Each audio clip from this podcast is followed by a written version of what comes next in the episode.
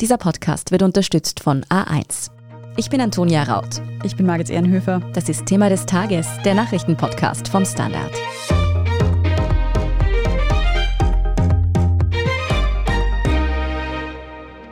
Österreich erlebt einen MeToo-Moment. Im Zentrum steht die größte Musik- und Schauspieluni des Landes. Die Rede ist von der Universität für Musik und Darstellende Kunst Wien, kurz MDW, zu der zum Beispiel auch das Max-Reinhardt-Seminar gehört. An der MDW soll es immer wieder zu Übergriffen, Beleidigungen und sexistischen Sprüchen durch Lehrende gekommen sein. Darüber berichten rund 20 Betroffene in der Wochenendausgabe des Standard. Wir sprechen in dieser Folge darüber, welche Vorwürfe sie genau erheben, wie die MDW reagiert und warum ausgerechnet in der Kulturbranche Sexismus offenbar noch immer an der Tagesordnung steht. Helene Dallinger und Anna Wielander aus dem Standard News Team, ihr habt in den letzten Wochen intensiv zu den Vorwürfen an der Universität für Musik und Darstellende Kunst recherchiert. Könnt ihr uns aber zu Beginn ein bisschen erklären, was denn das für eine Uni ist? Du hast es eh schon gesagt, es ist die Universität für Musik und Darstellende Kunst, kurz auch MDW genannt. Selbst sagt sie über sich, dass es die größte Kunstuni Österreichs ist und sogar die größte Musikuni der Welt. Ich glaube, nach außen kennt man sie am besten für ihre Institute. Sehr bekannt ist die Filmakademie oder auch das Max-Reinhardt-Seminar. Es gibt aber auch noch viele andere Institute, insgesamt 25. Da fallen darunter Komposition oder auch Instrumentalstudien. Wie dürfen wir uns denn das Studienleben dort vorstellen? Ist es mit einer normalen Uni oder FH vergleichbar? Ganz generell kann man sagen, das Studienleben unterscheidet sich dort schon von anderen Unis. Es fängt beim Aufnahmeverfahren an. Das ist schon mal sehr selektiv und es kann monatelang dauern. Und da herrscht schon ein gewisser Druck. Das heißt, es gibt wenige Studienplätze pro Jahr und dadurch ergibt sich einfach, dass auch viel engere Beziehungen zwischen den Studierenden, aber auch zwischen den Lehrenden und den Studierenden herrscht. Vielleicht, um es noch ein bisschen plastischer vorzustellen, wenn ich mich jetzt für Film interessieren würde und ich würde gern Regisseurin werden, dann habe ich in Österreich de facto eine Möglichkeit dafür, nämlich an der Filmakademie. Das heißt, ich muss mich vorbereiten auf ein monatelanges Aufnahmeverfahren, muss dafür mehrere Kurzfilme im Vorhinein vorbereiten, gehe durch mehrere Vorstellungsgespräche und am Ende, also heuer, wurden drei Menschen aufgenommen für das Studienfach Regie. Also das muss man, glaube ich, bedenken. Mhm. Also es gibt eigentlich keine Alternativen zu dieser Uni in Österreich und zu diesen Studiengängen. Also es gibt doch Alternativen. Wenn ich zum Beispiel jetzt Schauspiel studieren möchte, könnte ich an das Mozarteum in Salzburg gehen oder auch in Graz gibt es eine Uni, aber die MDW genießt einen sehr guten Ruf und ich glaube auch deshalb ist sie unter den Studierenden auch so beliebt. Wir sprechen jetzt, ihr habt es schon angesprochen, von Studienfächern, bei denen es eine extrem enge Bindung zwischen Lehrpersonen und Studierenden gibt. Wie müssen wir uns das vorstellen? Im Unterricht sitzen oft wenige Studierende oder Einzelunterricht, vor allem was Instrumente oder Gesang betrifft. Das bedeutet aber auch, dass oft wenige Studierende oder eine Studierende von einem Professor oder einer Professorin sehr, sehr stark abhängig ist. Mitunter entscheidet diese Professorin oder dieser Professor mehrere Jahre, ob man weiterkommt oder nicht. Das schon mal als erstes. Dann ist es natürlich dann auch so, die Professoren sind ja auch renommiert. Das heißt, es sind oft große Namen in der Kulturszene.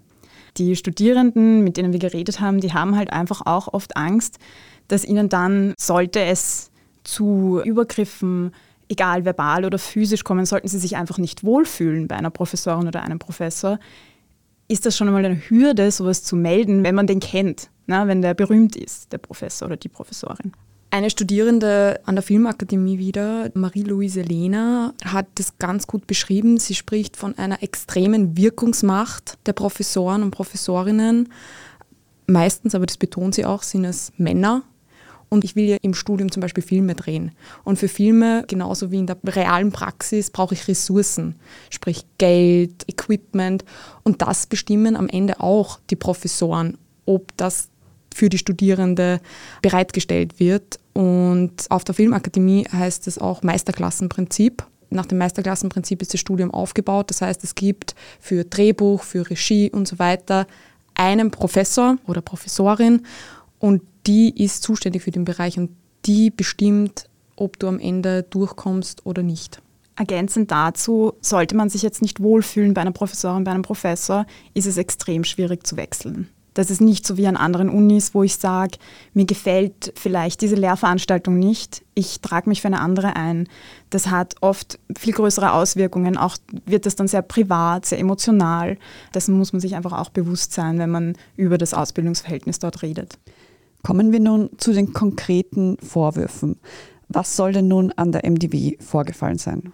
Also wir sprechen von dem Zeitraum 2018 bis 2022, also in meinen Augen doch ein sehr aktueller Zeitraum. Ich möchte vorab sagen, in unserem Text geht es eben nicht nur um einen mutmaßlichen Täter, es geht nicht um einen alten weißen Mann. Es gibt verschiedene mutmaßliche Täterinnen und die sind unterschiedlich alt und die haben auch kein bestimmtes Geschlecht. Wir haben uns wirklich Strukturen angeschaut, die an den unterschiedlichen Instituten vorherrschen. Und uns hat die Frage interessiert, wie kann es überhaupt zu Übergriffen, zu sexuellen Belästigung, zu Sexismus kommen und haben dazu immer mehr Geschichten gehört. Wir haben mit rund 20 jetzigen und ehemaligen Studentinnen gesprochen, auch Lehrende waren darunter. Und die Vorwürfe sind ganz verschieden und das macht es auch so schwierig, es auf den Punkt zu bringen. Wir haben einen Vorfall, wo der Betroffene auch mit Klarnamen genannt werden möchte, nämlich Elias Rauchenberger. Er war damals 21, als er angefangen hat, an der MDW Komposition zu studieren. Und im Klavierunterricht sagt er, hat der Professor ihn in den Schritt gegriffen. Laut Rauchenberger hat er das deshalb gemacht, weil er die Emotionen von ihm rauskitzeln wollte. Es war ein scheinbar sehr aggressives, krantiges Klavierstück und Rauchenberger hat gesagt, dass der Professor zu ihm gesagt haben soll, dass er das wütender spielen muss mit mehr Groll, soll ihn dann in dem Schritt gegriffen haben und dazu gesagt haben, spürst du das, Elias? Also es wird sehr oft gerechtfertigt mit dem, dass Emotionen rausgeholt werden sollen, die dann vor allem natürlich später auch das Publikum spüren soll. Es gibt auch einen anderen Fall von einer Schauspielstudentin am Max-Reinhardt-Seminar, die im Text anonym bleiben will. Sie hat im Gespräch mit uns einen Übergriff geschildert im Rollenunterricht. Es ist eine Szene geprobt worden und sie behauptet, dass die Rollenlehrerin ihr dabei in den Schritt gegriffen hat. Auch sie erzählt, dass die Lehrerin das gerechtfertigt hat, um Emotionen rauszukitzeln aus ihr. Es ging angeblich um eine Liebesszene und die sollte mit mehr Emotion gespielt werden. Die Schauspielstudentin hat den Fall nie gemeldet, war total perplex. Ihr Umgang damit war, dass sie einfach der Lehrenden aus dem Weg gegangen ist. Das klingt jetzt vielleicht naiv und ist natürlich auch schwer vergleichbar mit anderen Lehrsituationen, aber ist das überhaupt erlaubt, dass Lehrende Studierende angreifen, also berühren? Prinzipiell müssen alle Lehrenden eine Klausel unterschreiben, die in ihrem Vertrag ist. Und da steht drinnen, dass sie Konsens einholen müssen, bevor sie Studierende angreifen. Viele Studierende, mit denen wir geredet haben, sagen aber, das ist ganz oft nicht der Fall.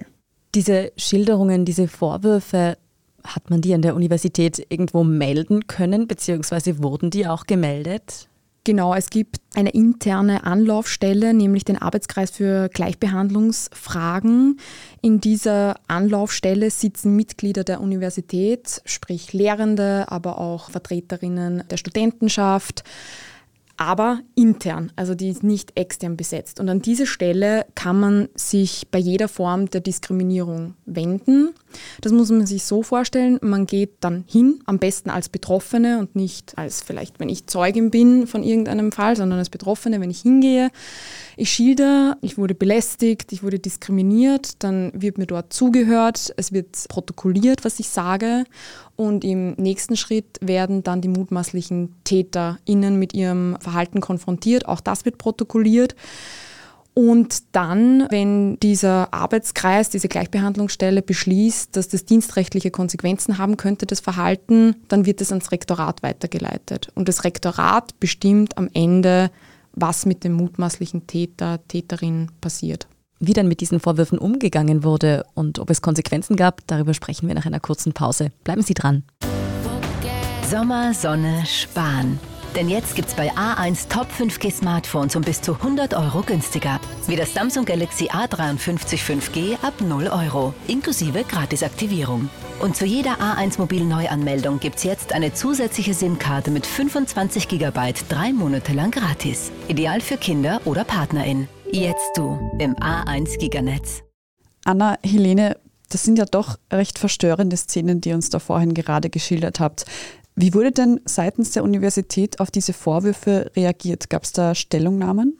Es ist komplex, würde ich sagen. Im Fall von Elias Rauchenberger gingen dem Griff in den Schritt Chatnachrichten vorher. Das heißt, Rauchenberger bekam von seinem Klavierlehrer Nachrichten untertags, spät am Abend, in der Nacht und wurde von ihm eingeladen zum gemeinsamen Musizieren, zum gemeinsamen Essen. Er solle doch bei ihm übernachten. Es kamen auch mehrere Male Anfragen, ob sie nicht gemeinsam auf Urlaub fahren wollen. Und Rauchenberger schildert das so, dass er irgendwie auch in der Verantwortung stand, ihm zu antworten, weil er der Klavierlehrer war, hatte auch immer Schuldgefühle gegen ihn und hat natürlich ein bisschen geantwortet. Aber irgendwann war das dann auch zu viel. Und er hat die Chatnachrichten übergeben und auch dezidiert gesagt, das ist eine Grenzüberschreitung für ihn. Man ging dann gleich an die Institutsleitung und hat die Chatnachrichten im Inhalt weitergegeben. Also man hat sie gemeldet, was passiert ist. Und die Institutsleitung hat sehr rasch reagiert und hat Rauchenberger einem anderen Klavierlehrer zugeteilt. In diesem Zeitraum allerdings, wo es dann zu dieser Meldung kam, passierte eben der Übergriff.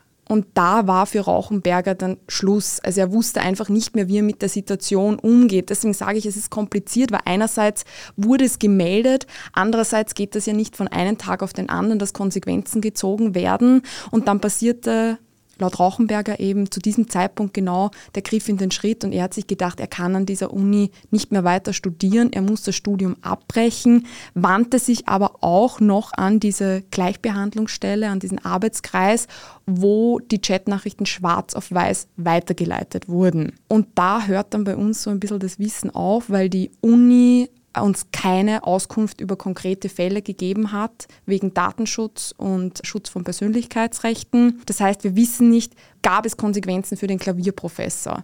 Wir wissen allerdings in seinem Nachruf, der Klavierprofessor ist 2021 verstorben und in seinem Nachruf steht, dass er bis zu seinem Tod an der Uni tätig war. Das wissen wir. Wir haben aber dazu leider keine offizielle Stellungnahme der Uni. Das ist ähnlich einem anderen Fall. Wir wissen von einem Fall am Institut für Gesang und Musiktheater, wo uns ein Fall geschildert wurde, bei der eine Produktion geprobt wurde dieses Jahr im Frühjahr 2022 und ein externer Regisseur ist dafür ans Haus gekommen. Dabei kam es laut Quelle zu verbalen Übergriffen, aber auch zu physischen Übergriffen. Unsere Quelle hat geschildert im Gespräch, dass einigen Gesangsstudierenden auf den Körper geküsst wurden und dass einige Sänger aufs Gesäß geschlagen wurde, ohne Konsens vorher einzuholen. Unsere Quelle ist dann ans Institut herangetreten, an eine Professorin, die den Fall gemeldet hat ans Rektorat. Und unserer Quelle zufolge hat dann dieser externe Regisseur Unterrichtsverbot bekommen. Das hat uns aber das Rektorat auch nicht bestätigen können. Das heißt, das wissen wir nicht. Vielleicht auch noch in dem Kontext zu erwähnen ist, dass wir auch einen Fall haben, wo sich die Studierende explizit an die Gleichbehandlungsstelle gewandt hat, weil sie von einem, dieses Mal einem Studienkollegen, nach ihren Aussagen gemobbt wurde. Ich habe mit einer anderen Kollegin von ihr gesprochen, auch vom Max-Reinhardt-Seminar, die vom gleichen Studienkollegen nicht gemobbt, aber ungewollt angefasst wurde. Sie hat es auch gesagt, dass sie das nicht möchte und ist dann an der Hand angefasst worden, laut ihr, und er wollte sie küssen. Eine der beiden, also die, die gemobbt wurde, hat den Fall dann an die Gleichbehandlungsstelle gebracht und wie ich vorher schon gesagt habe, die Gleichbehandlungsstelle hört sich beide Seiten an, also die der Betroffenen und die der mutmaßlichen TäterInnen. Und in dem Fall war es dann so, dass man keinen Gesprächstermin mit dem mutmaßlichen Täter fand. Das wurde der Betroffenen auch gesagt. Man hat versucht, ihn über Zoom zu erreichen. Es gab zwei ausgemachte Termine, die ist nicht erschienen. Und das letzte E-Mail, das sie dann von der Gleichbehandlungsstelle bekam, da stand dann drinnen, man hat nach einem Termin gesucht, aber man hat keinen gefunden. Und sie wurde dann im Laufe der Zeit immer nervöser, also man muss sich das vorstellen, in einem Zeitraum von einem halben Jahr circa und hat dann ihre Beschwerde letztendlich zurückgezogen und das war das Ende des Falles. Der Mailverlauf liegt uns auch vor zwischen der Anlaufstelle und der Betroffenen. Also ich glaube, was man insgesamt dazu sagen muss, die Fälle sind sehr, sehr komplex. Man hört auch, es ist ja teilweise von den Studierenden weitergegeben worden. Also sei es jetzt an die interne Beratungsstelle, an die Anlaufstelle, ans Rektorat, an vertraute Personen. Die Frage, die wir uns im Laufe der Recherche gestellt haben, ist, und auch mit jedem Fall, der noch dazugekommen ist, wie kann es denn überhaupt zu solchen Vorfällen kommen? Also wie kann das passieren in dem Umfang? Für mich klingt das nach einer teilweise auch einfach problematischen Atmosphäre, die da zu herrschen scheint, so wie ihr das schildert. Jetzt gibt es ja eigentlich schon diese Anlaufstelle. Läuft dort was schief oder hat die nicht die nötigen Kompetenzen? Woran könnte es hier scheitern? Was man schon rausgehört hat aus allen unseren Gesprächen, ist, dass die Studierenden auch an der Stelle zweifeln, weil dort universitätsinterne Mitarbeitende sitzen und es für sie teilweise so das Gefühl ist, sie gefährden ihr eigenes Studium dadurch, wenn sie das melden. Teilweise wissen die Studierenden auch nicht wirklich viel über diese Stelle, also es scheint auch nicht so viel Aufklärungsarbeit darüber zu herrschen, dass es die Stelle gibt, wann man die kontaktiert, wie man im Fall von Übergriffen überhaupt vorgeht seitens der Studierenden, was man da machen kann. Wie haben denn die Uni und die Beschuldigten auf die Vorwürfe reagiert?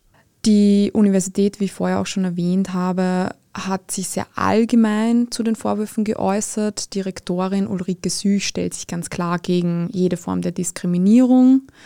Das betont sie auch in mehreren Sätzen und in ihrer Stellungnahme. Wir haben allerdings von der Universität keine Auskunft über die konkreten Fälle und Vorwürfe bekommen, die wir gemacht haben. Die können sie eben nicht preisgeben wegen Datenschutz und Persönlichkeitsrechten. Wir sind allerdings zum persönlichen Gespräch eingeladen worden mit der Rektorin, das kommende Woche stattfinden soll, wo uns im rechtlichen Rahmen eben Auskunft gegeben werden soll, was denn tatsächlich passiert ist dann. Das betrifft die MDW und ihre Institute. Wen haben wir noch kontaktiert? In vielen Fällen war es gar nicht mehr möglich, weil die Professoren verstorben sind, letztes Jahr oder vor ein paar Jahren. Ein Professor der Filmakademie, dessen Namen uns auch bekannt ist und der in den Gesprächen mehrere Male gefallen ist, wir ihn aber nicht nennen im Text, den haben wir kontaktiert mit allen Vorwürfen. Wir haben eine sehr ausführliche Stellungnahme von ihm zurückbekommen mit dem Fazit, dass die Zitate, so wie wir sie von den Studierenden bekommen haben, über die Aussagen, die er getätigt haben soll, dass die so nicht stimmen würden, aus dem Kontext gerissen worden sind und missverständlich dargestellt worden sind. Einige Studierende haben uns auch die Täter nicht namentlich genannt und in diesem Fall können wir die Täter auch nicht kontaktieren. Nun hat ja das Thema sexuelle Übergriffe, Sexismus, Machtmissbrauch in der Film- und Schauspielbranche in Österreich vor kurzem unter dem Hashtag MeToo wieder ein bisschen Aufsehen bekommen. Und zwar hat die Regisseurin Katharina Mückstein da auf Social Media etwas dazu gepostet. Könnt ihr uns nochmal erklären, was genau da los war? Katharina Mückstein hat im Juni ein Instagram-Posting verfasst und hat sich da auf eine Premiere bezogen, bei der ein Täter auf der Bühne steht und dass sie allen Betroffenen gute Nerven wünschen würde.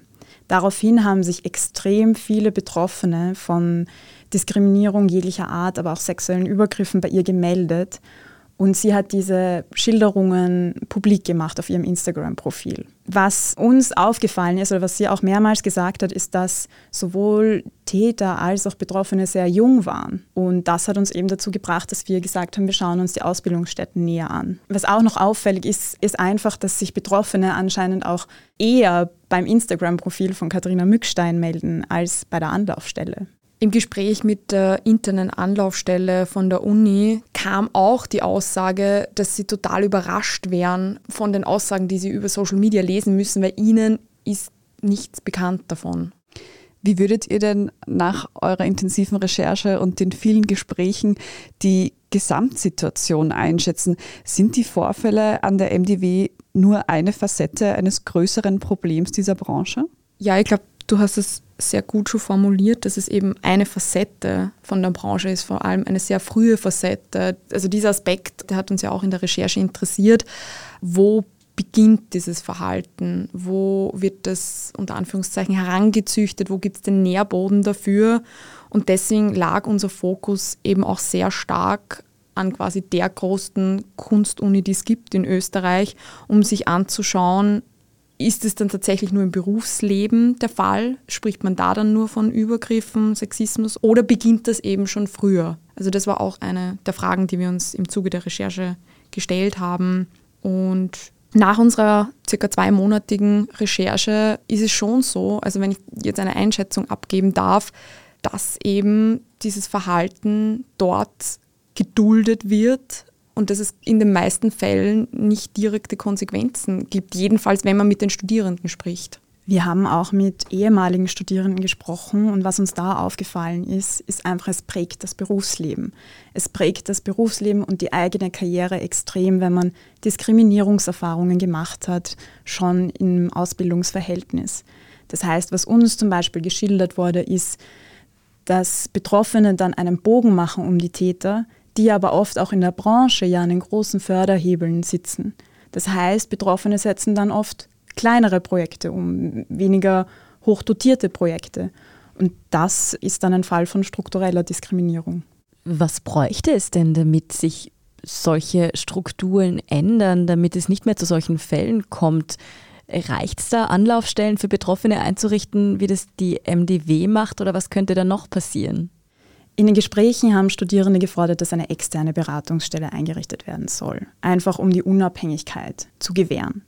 Außerdem haben sie sich gewünscht, dass mehr aktive Präventionsarbeit geleistet wird, dass mehr Aufklärungsarbeit geleistet wird, die aber auch verpflichtend sein sollte. Das haben sie uns geschildert. Was außerdem unsere Studierenden formuliert haben, ist, dass sexistisches oder diskriminierendes Verhalten von Lehrenden oftmals damit gerechtfertigt wird, dass sie ja Genies sind, ein geniales Urgestein. Und gefordert wird, dass Lehre und Pädagogik und Sexismus voneinander getrennt wird. Das heißt, wenn ein Lehrender oder eine Lehrende sich diskriminierend verhält, dann ist das kein guter Lehrender. So haben das die Studierenden uns gesagt, dass da einfach mehr Aufklärungsarbeit braucht. Und zusätzlich auch eine Aufarbeitung der Vergangenheit. Man muss sich ja vorstellen, Lehrende, Professoren unterrichten ja jetzt nicht seit den letzten Jahren, sondern so Jahrzehnten. Das ist immer wieder eine Forderung, die gefallen ist. Und die Regiestudentin Marie-Louise Lehner hat auch gesagt, weil eben diese einzelnen Professoren so eine große Wirkungsmacht hat und weil von denen so viel ausgeht, ist es auch ganz wichtig, wer kriegt Professuren, wer wird nachbesetzt. Das heißt, da kommt vor allem dem Rektorat wieder eine große Bedeutung zu, weil es gibt zwar ein Verfahren und eine Kommission, aber zuletzt entscheidet das Rektorat, wer die Professuren bekommt. Und wenn von diesen Einzelpersonen so viel abhängig ist, ist es natürlich wichtig, wer sind diese Einzelpersonen. Mhm. Es ist auf jeden Fall ein bedenkliches Bild, das eure Recherchen da von der Kulturbranche in Österreich zeichnen. Vielen Dank für diese Erzählungen, Anna Wielander und Helene Dallinger. Danke euch. Danke. Wir sprechen in unserer Meldungsübersicht jetzt gleich noch über Vorwürfe der Menschenrechtsorganisation Amnesty International an die Ukraine. Wenn Sie unsere journalistische Arbeit in der Zwischenzeit unterstützen möchten, dann können Sie das zum Beispiel tun, indem Sie ein Standard-Abo abschließen. Oder wenn Sie uns über Apple Podcasts hören, mit einem Premium-Abo. Wir freuen uns über jede Unterstützung. Jetzt aber dranbleiben, gleich gibt's die Meldungen. Sommer, Sonne, Sparen. Denn jetzt gibt's bei A1 Top 5G Smartphones um bis zu 100 Euro günstiger. Wie das Samsung Galaxy A53 5G ab 0 Euro, inklusive Gratisaktivierung. Und zu jeder A1 Mobil Neuanmeldung gibt's jetzt eine zusätzliche SIM-Karte mit 25 GB drei Monate lang gratis. Ideal für Kinder oder PartnerInnen. Jetzt du im A1 Giganetz. Und hier ist, was Sie heute sonst noch wissen müssen. Erstens, die Menschenrechtsorganisation Amnesty International erhebt schwere Vorwürfe gegenüber der Ukraine. Die ukrainische Armee soll Militärbasen in Wohngebieten eingerichtet haben, auch in Schulen und Krankenhäusern. Zudem sollen dort Waffensysteme zum Beschuss russischer Truppen installiert worden sein. Laut Amnesty ist das ein Bruch des humanitären Völkerrechts. Die Organisation betont aber auch, dass die Vorwürfe gegen die Ukraine keine Rechtfertigung für russische Kriegsverbrechen sind. Unterdessen trafen heute Freitag Russlands Präsident Wladimir Putin Putin und der türkische Staatschef Recep Tayyip Erdogan im russischen Badeort Sochi zusammen. Erdogan ist der einzige Spitzenpolitiker eines NATO-Landes, der Putin noch zu persönlichen Gesprächen trifft. Oberster Punkt auf der Tagesordnung sollen heute laut Kreml mögliche Verkäufe von türkischen Kampfdrohnen sein. Türkische Quellen bestätigen das aber zunächst nicht. Zweitens, zwei Frauen sind am Donnerstag in Wien Opfer eines Tötungsdeliktes geworden. Die 32-jährige und ihre 15-jährige Tochter wurden tot in ihrer Wohnung im Bezirk Maria Hilf entdeckt. Eine Ärztin verständigte die Polizei, da die anderen Kinder der Frau, zwei Buben im Alter von sieben und neun Jahren, alleine in ihre Ordination gekommen waren. Zunächst hatte sie versucht, die Mutter zu erreichen, was nicht gelang. Die Polizisten holten daraufhin die Kinder ab und fuhren sie nach Hause. Dort fanden sie die beiden Toten. Näheres ist noch nicht bekannt, die Ermittlungen laufen. Und drittens, ein Beluga-Wal hat sich in die Saar verirrt. Normalerweise halten sich diese Tiere nur in arktischen Gewässern auf. Jetzt schwimmt der Wal geradewegs in Richtung Paris. Französische Rettungsdienste und UmweltexpertInnen verfolgen das Tier nun mit Drohnen und beraten über eine mögliche Rettungsaktion. An erster Stelle stehe dabei der Gesundheitszustand des Wals. Erst dann soll über ein mögliches Eingreifen entschieden werden. Warum sich der Wal so weit von seinem natürlichen Lebensraum entfernt hat, ist noch unklar. Urlaubslust dürfte es nicht gewesen sein. Mehr Infos dazu finden Sie auch auf der Standard.at. Dort lesen Sie wie immer auch alles weitere zum aktuellen Weltgeschehen. Falls Sie Feedback, Anregungen oder Kritik für uns haben, dann schicken Sie uns das gerne an podcast.derstandard.at. Und wenn Ihnen diese Folge von Thema des Tages gefallen hat, dann abonnieren Sie uns doch gern auf Ihrer liebsten Podcast-Plattform. Und wenn Sie schon dabei sind, dann lassen Sie uns gleich eine gute Bewertung da. Das hilft uns wirklich sehr. Ich bin Margit Ehrenhöfer. Und ich bin Antonia Raut. Danke fürs Zuhören und bis zum nächsten Mal.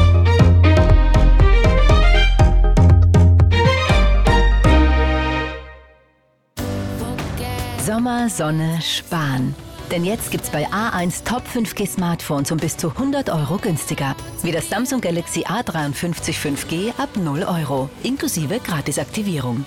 Und zu jeder A1 Mobil Neuanmeldung gibt's jetzt eine zusätzliche SIM-Karte mit 25 GB drei Monate lang gratis. Ideal für Kinder oder PartnerInnen. Jetzt du im A1 Giganetz.